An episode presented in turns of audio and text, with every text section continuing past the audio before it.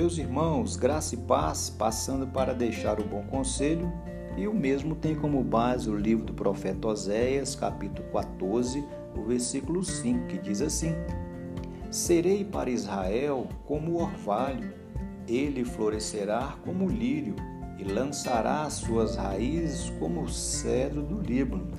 Quero levar você a pensar que Oséias aqui está revelando uma outra promessa de Deus, ou seja, ele nos vivificará. O profeta retrata a restauração e o surgimento de nova vida num campo seco sobre o qual caiu o orvalho refrescante.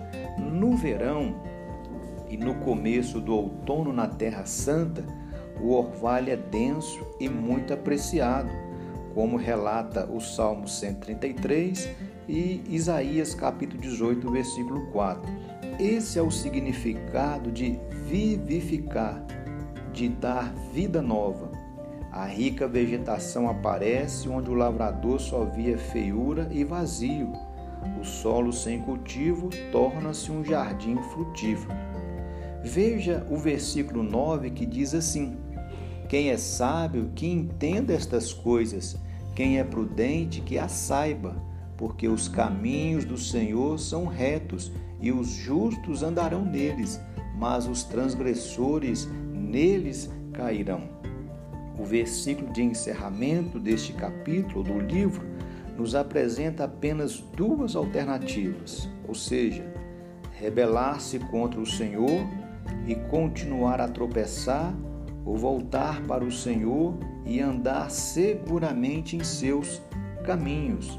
A primeira escolha é insensata, a segunda é sábia. Portanto, qual será a sua escolha? De voltar-se para Deus, de andar com Deus, ou seja, quando você volta para Deus, Ele o recebe. Quando você volta para Deus, Ele o restaura. Quando você volta para Deus, Ele te vivifica. Somente em Deus você encontrará vida. Fora de Deus só tem morte. Então, volte para Deus, ame a Deus e desfrute das promessas de Deus para você.